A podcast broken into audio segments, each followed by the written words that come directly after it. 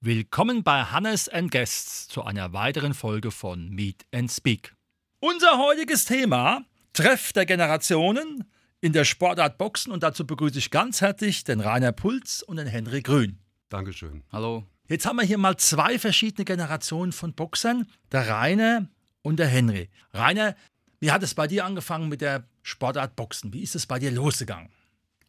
Also das war bei mir einfach so. Wir waren damals so eine äh, Jugendklicke, kann man sagen, die Sport gemacht haben, Fußball gespielt haben. Und da war dann einer bei, der hat dann äh, Kontakt gehabt zu einer Sportgemeinschaft. Rostock war das damals. Und er meint, wir sollen mal mitkommen, das macht eigentlich Spaß, das ist Boxen. Dann bin ich da mal hingegangen und fand das auch ganz gut. Ja, und so bin ich dann halt zum Boxen gekommen. Mhm. Und beim Handy war es? Bei mir hatte das nichts mit meinen Freunden oder sowas zu tun. Das war einfach, ich war einfach heiß zu kämpfen und die Sportart Boxen war dafür die richtige Gelegenheit. Rainer, du hast ja schon erwähnt Rostock, das heißt, äh, du hast das Boxen in der DDR gelernt, in der ehemaligen. Wie hat es da angefangen mit den ersten Trainingseinheiten und aber auch dann mit den ersten Turnieren, nachdem man dein Talent entdeckt hat? Also das ging eigentlich ziemlich schnell los mit den Boxkämpfen. Das waren, glaube ich, so nach drei Monaten hatte ich den ersten Schülerkampf. Ich war zehn Jahre alt. Das kann ich ja vorher nochmal sagen, dass ich wirklich von, von äh, Schüler bis äh, Junioren durchgeboxt habe. Fast alle Gewichtsklassen von Papier gab es damals. Papier ABC, Fliegenband am Federleicht, Halbwelter, Welter und im Halbmittel war dann Schluss. Und die ersten Kämpfe, ja, wie gesagt, die fingen nach einem Vierteljahr an. Die ersten beiden habe ich direkt verloren. Ich wollte dann auch sofort wieder aufhören. Der Trainer hat aber irgendwie ein Talent in mir entdeckt und hat dann gekämpft, dass ich wieder kam. Ich habe mich dann auch überzeugen lassen und war dann danach auch relativ erfolgreich. Und als ich dann so ein paar Techniken äh, gelernt habe und gemerkt habe, da kann man sich steigern, bin ich einfach dabei geblieben. Und beim Henry, welcher Trainer hat dich in diesem Sinne positiv beeinflusst, dass du sagst, das ist genau das Richtige? Positiv beeinflusst hat mich jeder Trainer, den ich bis jetzt hatte. Aber mich entschieden, dass das genau das Richtige für mich ist, habe ich selber. Mhm. Du bist in welcher Gewichtsklasse verankert oder hat es bei dir auch so ein bisschen Wechsel gegeben wie beim Rainer?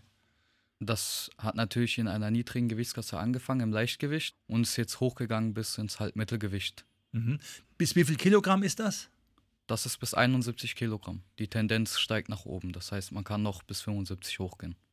Rainer, du hast ja schon von den ersten Kämpfen gesprochen, die nicht ganz so erfolgreich waren. Wie ist es dann weitergegangen und vor allen Dingen, Du warst ja dann auch vermutlich erstmal in der Ausbildung. Das heißt, wie groß war dein Zeitaufwand, den du für das Boxen geopfert hast oder wo du gesagt hast, da freue ich mich aufs nächste Training? Ja, wie gesagt, wo dann die Erfolge kamen, dann bin ich auch eisern beigeblieben, habe dann wirklich so vier, fünf Mal die Woche trainiert und äh, es hat mir immer mehr Spaß gemacht. War natürlich nicht einfach, das mit der Schule zu vereinbaren. Aber es ging irgendwie. Wurde dann auch zu Wettkämpfen, da waren die eigentlich äh, relativ, äh, die Schule sehr tolerant. Wurde dann auch rechtzeitig freigestellt, konnte mich auf die Kämpfe vorbereiten. Ja, und so vergingen dann die, die Jahre in der Schule. Dann kam die Ausbildung. Dann bin ich ja von Rostock nach Berlin delegiert worden, so, äh, so, nannte man das damals. Da musste man so eine Aufnahmeprüfung machen, also praktisch von der SG zum Sportclub Dynamo Berlin bin ich dann gewechselt. Und da ging es ja richtig hart zur Sache, muss ich sagen. Ja. Mhm. Und beim Henry, wie war das bei dir? War das von vornherein der Verein, bei dem du jetzt noch bist, oder hast du auch nochmal gewechselt? Ich habe den Verein gewechselt, weil ich habe angefangen bei der Boxschule Kulkai. Der Name Kulkai ist ein relativ großer Name im Boxen, vor allem in Deutschland. Ich bin dann allerdings nach Darmstadt gewechselt, weil die Boxschule Kulkai war damals noch kein Verein. Das heißt, Wettkämpfe konnte ich dort nur als Profi bestreiten, aber da ich noch sehr jung war, war das für mich keine Option. Und dann habe ich weiterhin dort trainiert und über Darmstadt gekämpft. Und irgendwann bin ich dann komplett nach Darmstadt gewechselt, weil da die ganzen anderen Wettkämpfer waren, mit denen ich immer auf den Wettkämpfen war. Mhm. Wie sieht es aus, Rainer? Du hast ja gesagt, du hast dann auch Turniere geboxt, auch dann in Berlin, bist auch bis zu einer Meisterschaft gekommen oder Vizemeisterschaft errungen. Wie war da die Vorbereitung und vor allen Dingen hast du noch Erinnerungen an diesen Kampf? Ja, an diesen Kampf habe ich auf jeden Fall noch Erinnerungen. Die Vorbereitung, wie ich schon sagte, dort beim Sportclub Dynamo Berlin hieß er ja, ähm, ich glaube, den gibt es sogar heute noch, die waren sehr hart. Da haben wir auch fünfmal die Woche trainiert und vor Wettkämpfen dann zweimal am Tag auch. Technik, Taktik. Ich glaube, der, der Henry weiß, wovon ich rede. Technik, Taktik, Kraft, Schnelligkeit, Ausdauer, diese ganzen, also volles Programm. Wirklich am Tag äh, sechs Stunden trainiert. Ja, und dann kam daher dieser, dieser Kampf. Das war dann auch so mit mein, mein eigentlich größter Erfolg, DDR-Meisterschaft, DDR-Spartakiade. Da habe ich da einmal einen dritten Platz belegt. Da habe ich gegen einen ähm, Vize-DDR-Meister verloren, dann in der, äh, also als, als es dann um die Entscheidung ins Finale ging. Den hatte ich zu, zuvor aber mal äh, bezwungen und das war ein Sportler von Fritz Dunek. Das sagt, glaube ich, jedem was, den, den Trainer von, äh, von den Klitschkos, der leider schon verstorben ist. Und der stand mir so öfter in der Ecke und hatte dann den äh, Sportler gut auf mich vorbereitet. Der kannte mich auch von früher, Herr Fritz Dunek. Und dann habe ich das verloren nach Punkten. Da kann ich mich genau daran erinnern. Das war mhm. natürlich sehr enttäuschend für mich.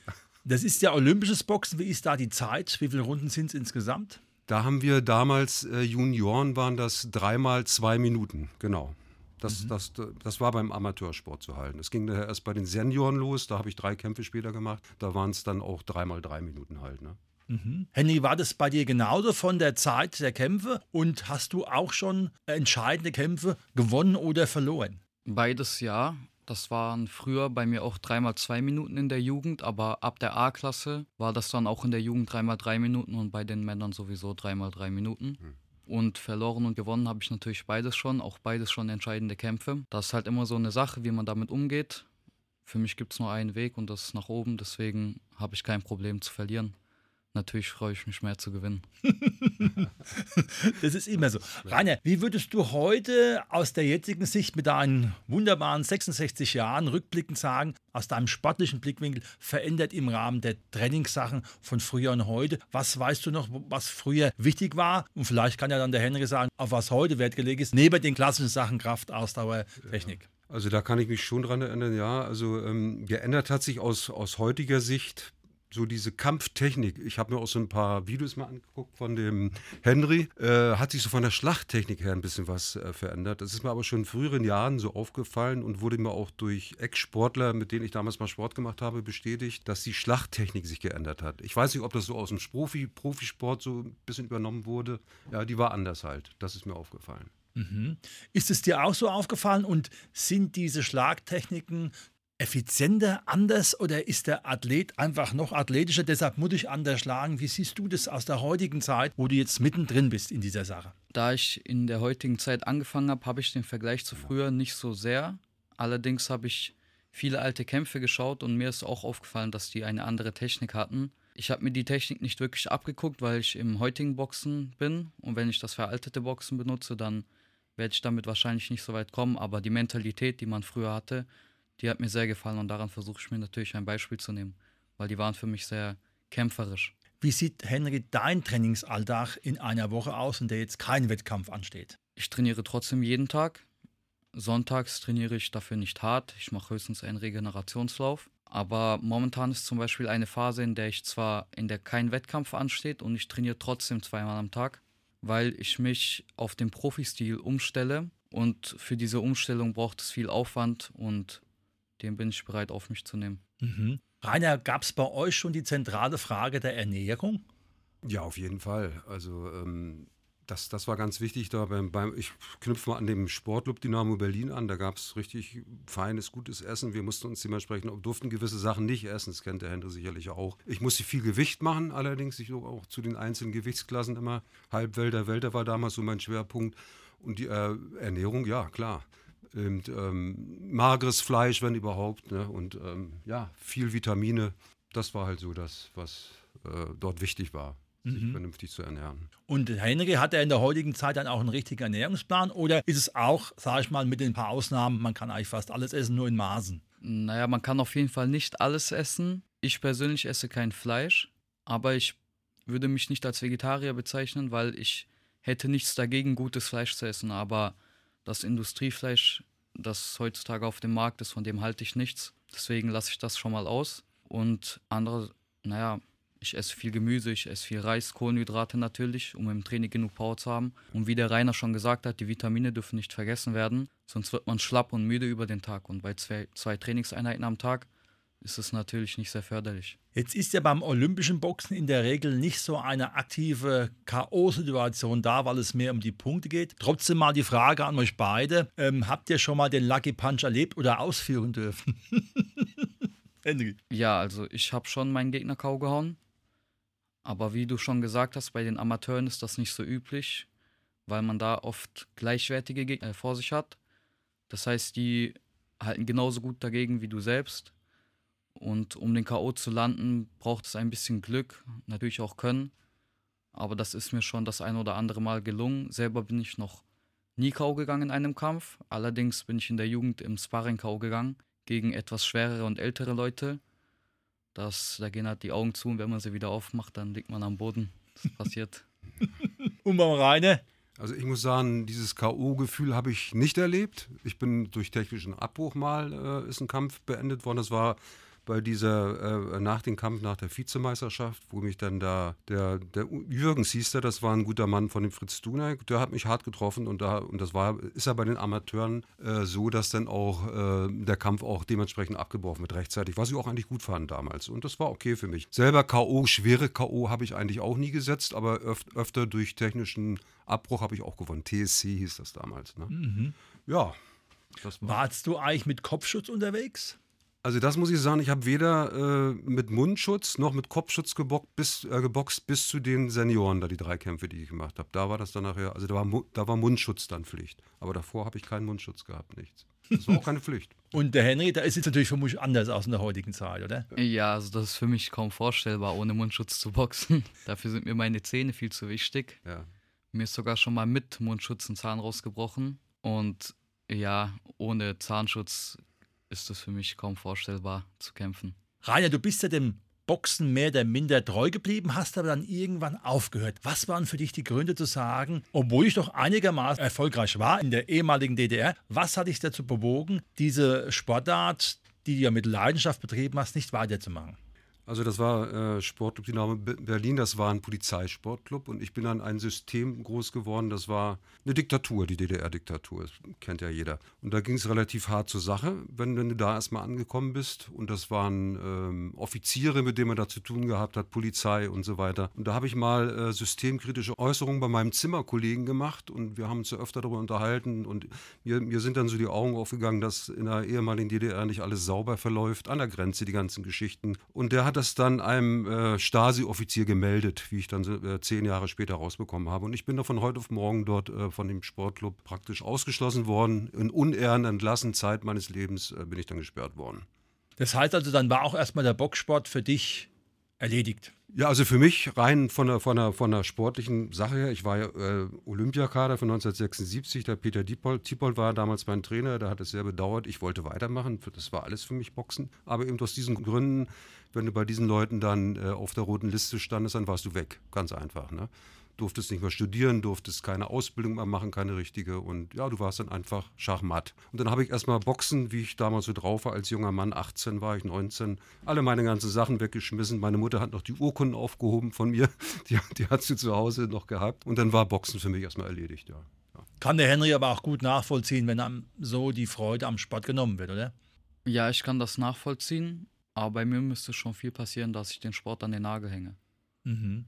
Du hast aber natürlich jetzt das Glück, dass du in einem anderen System groß geworden bist. Das ist natürlich schon mal gut, indem es natürlich auch konkurrierende Systeme gibt. Es gibt Amateurboxen, es gibt Profiboxen, es gibt unterschiedliche Boxställe. Wie willst du dich beruflich und natürlich auch vor allem im Boxerischen weiterentwickeln? Weil wir hatten es ja schon im letzten Gespräch, es soll ja schon tendenziell irgendwann mal in Richtung Profitum gehen. Ja, ich möchte in einen Profistall wechseln. Darauf bereite ich mich, wie gesagt, momentan vor, auf den Profi-Stil, weil man könnte fast sagen, dass das Profiboxen und das olympische Boxen wirklich zwei Sportarten sind. Weil die Technik vom Boxen ist zwar ungefähr die gleiche, aber die Taktik unterscheidet sich extrem. Und sich darauf umzustellen, passiert nicht mal in ein, zwei Monaten.